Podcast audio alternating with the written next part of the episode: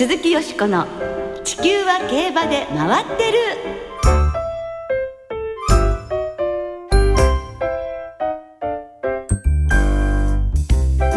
皆様こんばんは鈴木よしこです。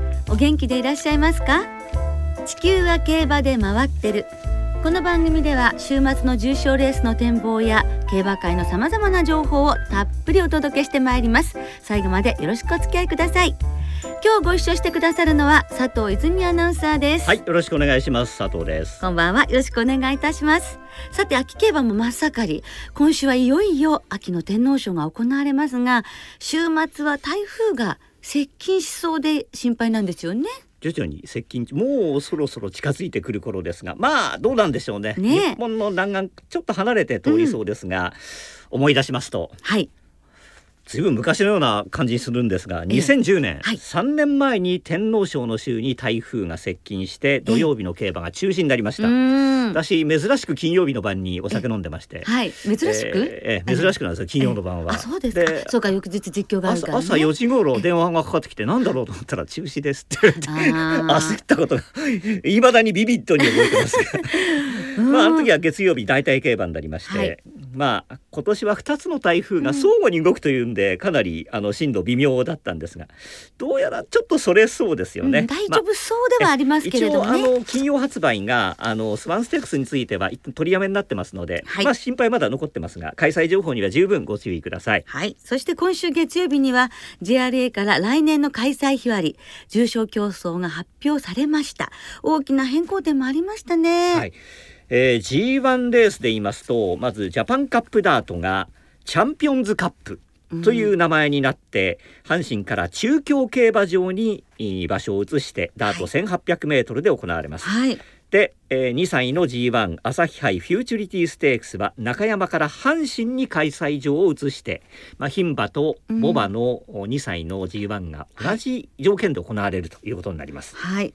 そして中山競馬場のスタンドなどを整備する工事を行うために秋の開催が新潟に振り分けられます。はいこれによりスプリンターズステークスが新潟で行われることになります。久々の新潟でのスプリンターズステークスですね。ですねはい、で、えー私どもの会社のおカップがはい。かかっています。暮れのラジオ日経杯は、ええーホープフルステークスという名前に代わって中山で行うことになりました。この条件、2000メートルのお2歳の競走ですが、えーラジオ日経賞は京都2歳ステークスにラジオ日経杯京都2歳ステークスという冠をつけて、はいえー重賞に格上げされます。はい。まあ、すでに、まあ、去年までの実績は重賞だけのもう競争実績があるそうですので、えーえーこれから G いくつになるのかが決まるようです。うんでその他2歳の重賞ではイチョウステークスも重賞に格上げはいということで、かなり大きな変更があります。ですよね。で札幌競馬場もリニューアルオープンいたします。待ってましたという方もねたくさんいらっしゃると思います。来年の話も盛り上がりますけれども。もちろん今週の天皇賞も盛り上がりたいですよね、はい情報をたっぷりお届けしてまいりますご期待ください鈴木よしこの地球は競馬で回ってるこの番組は JRA 日本中央競馬会の提供でお送りします鈴木よしこの地球は競馬で回ってる。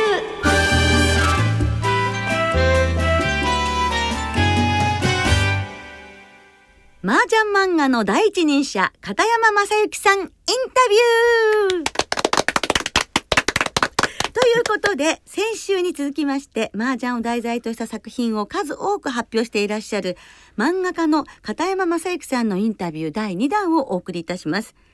片山さんは麻雀漫画の第一人者であると同時に大の競馬ファンでもいらっしゃるんですね。えー私はあまり麻雀やらないんですがええ、まあそんな私に先日に日本経済新聞の解説をいただいている野本健一さんが、はい。片山さんって麻雀うまいんですよねと。どこでこの話聞きつけてきたんでしょう。いきなり話しかけてきまして。まあそれだけ有名な方でございますので、はい。まあ片山さんといえば麻雀漫画の第一人者であると同時に競馬の大ファンとおっしゃいましたが、うん。まあ、競馬界でいうと鈴木よしこさんに匹敵する麻雀漫画の第一人者。と恐れ入ります。ありがとうございます。まあ麻雀漫画の第一人者ということでスーパー図鑑という作品がテレビアニメ化されるほどですからね。さて先週は麻雀と競馬の共通点などについてお聞きいただきましたはい、えー競馬を全く知らずに競馬漫画ルーザーズサークルを描くことになってそれから競馬にはまっていかれたというお話をされていましたが、はい。えー雑誌「優春」の井崎修五郎さんのエッセイのイラストを長年にわたって描いていらっしゃいました。はい面白かったです。それでは早速片山正幸さんのインタビューの後半をお届けいたします。今週は片山流競馬の楽しみ方をたっぷりとお聞きいただきましょう熱い思いで、えー競馬を見てくださってるんですが、えー。あのサークルもお作りになってるそうですあそうなんですよ。自分でサークル作ってて競馬の予想サークルなんですけどんなどサークルですか？まあね18人ぐらいで、ええ今もうだんだん増えてって18人なんですけどあの半年単位であの G1 レースだけを予想するんですね。で架空のお金7,000円持ってましてそれでみんなであの馬券を買ってもらうんですね、はい。予想予想しこうやって予想しました、はい。その回収率を競って、宝塚記念までで一区切り、有馬記念までで一区切りで優勝者がみんなにバーッとおごってもらうような感じなんですよ。楽しそうですね。初心者がほとんど多くて、ええ。まあ大体そうですね。競馬詳しいやつが23人ぐらいしかいないかな、あとはもう本当に初中級者でやってるんですけど、ええ。今までの優勝者がはい。全員初心者です、競馬って難しいですよね。やっぱね。もう本当に競馬詳しい人がねなぜか勝てないんですよ。うん不思議ですね。うん。それはあのラジオ聞きの皆さんも思い当たるところがたくさんおありかと思いますけど。なんでそんな馬券買えるのっていうのを当てちゃいますからね。ええでもそういうふうに初心者の方たちでそういうサークルを作られていてあのいいですねその競馬ファン拡大にもつながってるということですね。普及活動してるんで、わええ競馬の。素晴らしい麻雀ええと競馬の普及活動ですね、それからそのお仲間かもしれないですけれども、ええ POG もなさあっていてやってますね。僕のそうですね POG はちょっと変わってて、え2歳馬ではないんですよ。小馬で40頭取り合うんですよね。40頭？40頭取り合うんです。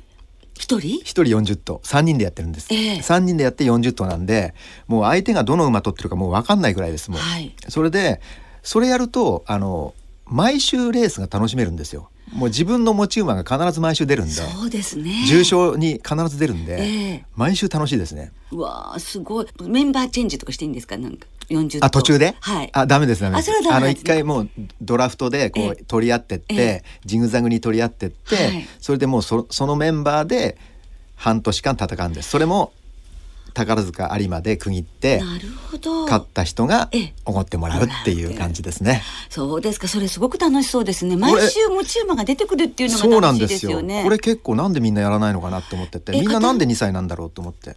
片山さんがそれをお考えになった。僕考えたんですよ。2歳は2歳で最初やろうって言われたんだけど、いや2歳は意外と馴染みが薄いんでもっとコバだったらもっと面白くないって言ってそのコバの POG にしたんですけどえ。え。大これ抵ダービーまでですもんね。そうですそうです、ええ。それで終わっちゃうでしょ、でも僕ら夏競馬も楽しめますから本当ですね、ええ。あのこれもこれもねもうね10年以上やってますね。あそうですか、ええ。同じお仲間で三仲間で三人で。そうですか、えーう、うん。ん、これちょっととても楽しそうなので皆さんもねこれ面白いですよ。真似してみたら本楽当に。本しいです当に面白い。ねドラフトが面白いんですよ。ええ。時間かかりそうなじドラフトあですね、一日かかります。もうねドラフトでえ？みんなねこう何手目で何を入れるかでもうすんごい時間かけてて早くしろよみたいな もう終電なくなっちゃうよぐらいに時間かかります。もう一日がかりでやります。でもそれが楽しいんですよ。次のドラフトだったらこの馬欲しいなみたいなのがうんもうリストアップされててそれをぶつけ合うのがほん本当楽しくてね馬券が好きって ギャンブラーじゃないんですよね。ゲームが好きなんですよね。えええあ。ゲームこそういうのも全部ゲームでしょ。なんかこうね。人と遊びが好きなんですね。え。ええやはり見るだけではなくて、ええ。それだけ楽しむっていうことゲームとして楽しむっていうことが、やはりさらなる面白さをね味わわせてくれるっていうことですね。愛着も出ますしそうねですよね。憎しみも出てきます。相手の馬だとああまたこの馬に勝たれたって。うーん。本当に喜怒哀楽がね、はい。えー楽しめそうでぜひ皆さんもこれ、ええ。ね真似してみておすすめです。ねおすはいすめということですね、あのね長くなってしまいましたけどもこれからの競馬にあの希望されることなどはありますか？これからの競馬ですか、はい。ちょっとそこまで僕けど素人なんですよ僕競馬。いや本当にねあの麻雀で言うとね点数計算がわからない親父みたいなそんな感じなんですよ。何年やってても麻雀って点数計算わからない人いるじゃないですか、ええ。それと僕同じなんですよ。競馬もねこれだけやってるのにまだねそのねラップがどうのとか数字的なことが全然わかんないんですよ。もう本当にね素人目でしか見れないんでもうもう今のままでもう十分です競馬はね生涯楽しみたいと思います。もう、えー、そうですね。本、当、一生のね趣味として、こんなにいいものはないと思いますね。みんなとねなんかね、えー、やっぱね競馬好きな人だと話がすぐ合うじゃないですか。はい、この間取れたとか、えー、うんなんかそういうのですぐあの仲間になれるんで。いややっとくとすごくいいなと思いますね。ね第100回日本ダービーまでお互いに元気で、そうですね、ね、見届けましょう、ね、はい、見届けますね。はい、でもちろんあのお仕事の方も忙しくって今もあの漫画の連載をお持ちでいらっしゃるんですよね。あ今近代麻雀っていう雑誌がありまして麻雀雑誌なんですけどそこにあのジャン術師シルルとビサゴーストって自分で言うのもななんかちょっとあまりよく言えないようなタイトルの長いタイトルの漫画連載してまして、えー、ぜひあのよかったら読んでください。はい、そして本当に麻雀そして競馬の普及も今後もぜひよろしくお願いいたします。はい、続けていきたいと思います。ね、はい、はい、どうも今日はありがとうございました。ありがとうございました。楽しいお話ありがとうございました。競馬もゲームとして楽しむということで40頭持ちの現役馬 POG ですって。いかがですか？はい、お正月の時点で、うん、統計ヘイローは準オープンでしたんで、はい、そこで統計ヘイローなんて持たれてますともし天皇賞なんて語れちゃうと、重賞5勝とかされて。有馬記念までとか言ったら大変ですよね。ですからあのこれ結構3人でねなさってるっておっしゃってましたけれども、はいはい、案外ね成績に恨まれちゃいますね。離れたりすることもあるんじゃないかなと思いますけれどもね、はい、でも麻雀だけでなくて競馬の普及にも力を入れてらっしゃるということで大変ありがたいですよね。そして片山さんは都内で雀荘の経営もなされているということです。片山さんにお会いになりたい方はぜひお出かけになってみてください。以上麻雀漫画の第一人者片山正幸さんインタビューを特集でお送りしました鈴木よしこの地球は競馬で回ってる。さてここからはあさって東京競馬場で行われる秋の天皇賞のお話で盛り上がっていきましょう。はい。秋の天皇賞は1984年にそれまでの3200メートルから距離2000メートルに距離が短縮されました。2000メートルになってから今年でちょうど30回目ですよ。ということはミスター CB が勝ってから30年の30年の月日が流れたということですね。早いですね。はい、見てみて素晴らしい。そして1987年からは3歳馬の出走も認められるようになりましたが。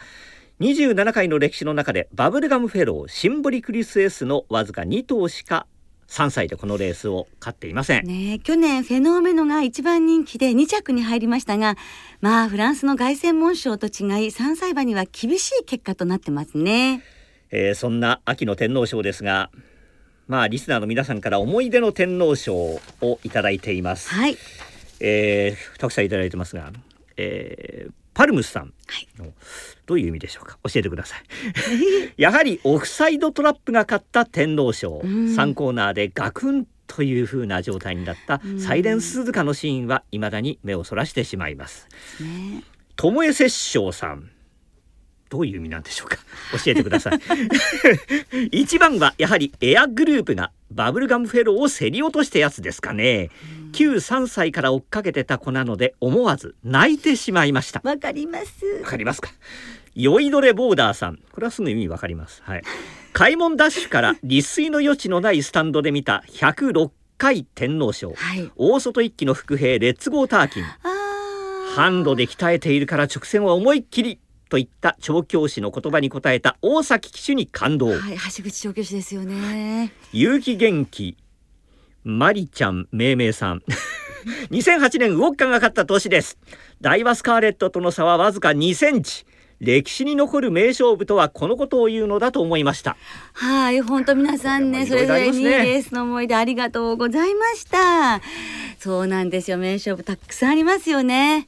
私の最も思い出残っている天皇賞ももう本当選ぶの大変だったんですけれども巴摂政さんと一緒ですね。1997年エアグルーヴが勝ったこのレースです。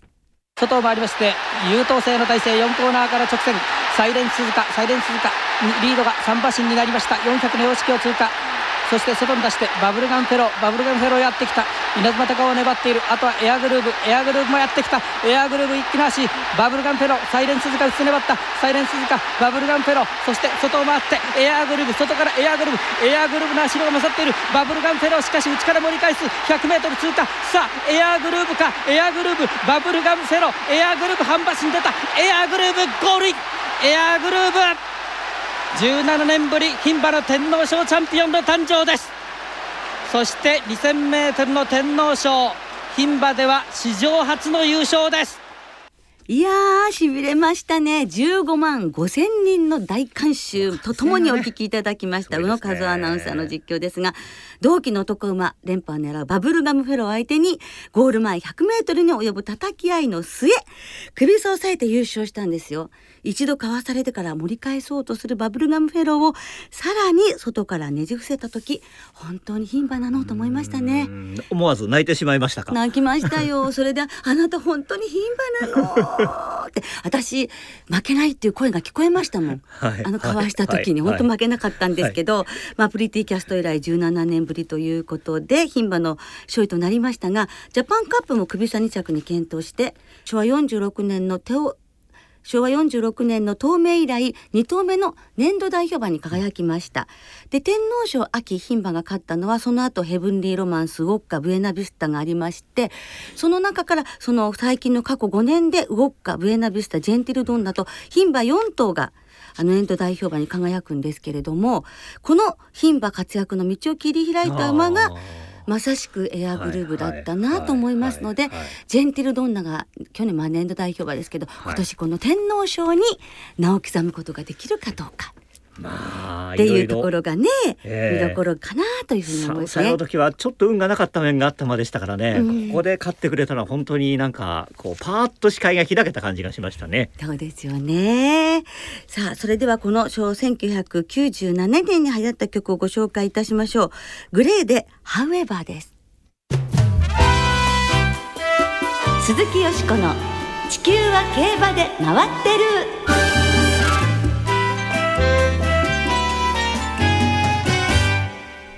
ここからは日曜日に行われる第148回天皇賞秋を展望していきます。その前に先週の菊花賞をちょっと振り返りましょう。レースを制したのは一番人気福永雄一騎手騎乗のエピファネイアでした。はい一周目。もうスーッと3番手につけてただそこから折り合いつけるに相当大変そうでした、うん、頭上げたりスタンド前までそういった状態でしたが、え。なんとか福永騎手折り合いをつけて余力十分でもう予想外に前の方をつけての追走で直線早め先頭、えー、もうあとは力が違ったという感じで、はい、2着の里のノブレスに5馬身差をつける。まあ圧勝というか楽勝でしたね。ね、はい、強かったですね。ご自身福永騎手ご自身42度目の挑戦でようやく手にした初のボバクラシックのタイトル。そして自らが主戦を務めたシーザリオとの母と子のクラシック制覇も果たしたわけですからね、はい、やっぱり筋肉筋力トレーニングをしたり、はい、いろいろあの体改造したりして力つけてよかったですね。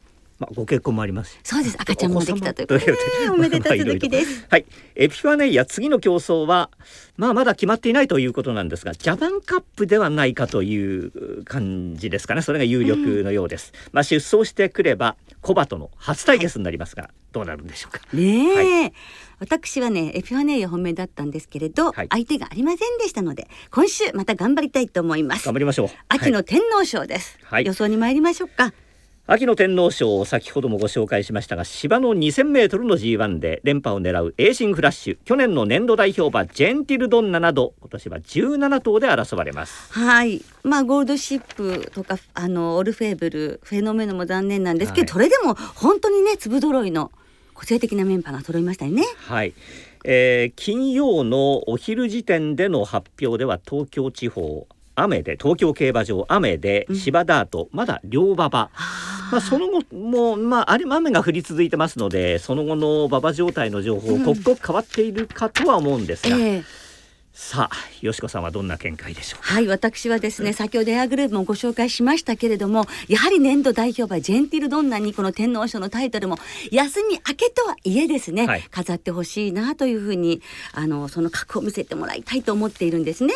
そして相手は17番のベルデグリーンですね。お父さんジャングルポケットダービー馬ジャパンカップも勝ってますし、母父がスペシャルウィーク、はいダービーと天皇賞勝ってます。はいそして上のファイバーオークスバーと、まあこの東京のこのもうもう本当願ったり叶ったりの舞台ですからこのまずは、えー、9番17番本戦に追っかけてる1番のコディーノも入れて、はい1番9番9番17番の馬連とワイドでいきたいと思います。これどのぐらいこうオッズ被るのか非常に当日まで馬場状態含めて微妙ですので考え方難しいですけどね。はい、どんどん増えちゃいますしね。え。ーまあ展開も馬場も多分向くんじゃないかと思う、私統計ヘイローからいきたいんですが。佐藤さん統計ヘイローですか。はい。はい。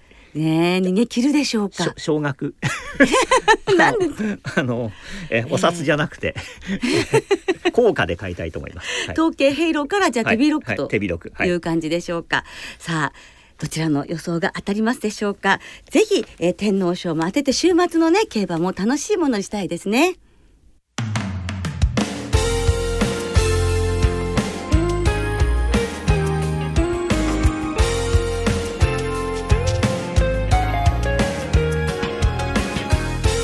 今日もあっという間にお別れの時間となってしまいました。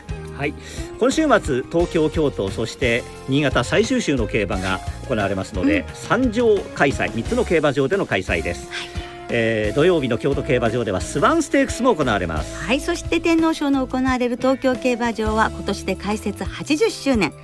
この秋は大人の遊びである競馬の魅力をお楽しみいただくためのさまざまなイベントが企画されていますね。はい、えー天皇賞の表彰式のプレゼンターを務めるのは作家の伊集院静香さんで最終レースが終わった後4時半ごろからパドックで伊集院静香さんが語る大人の遊び競馬と題したイベントも行われますね、ジンさんもね競馬大好きでいらっしゃいますからね。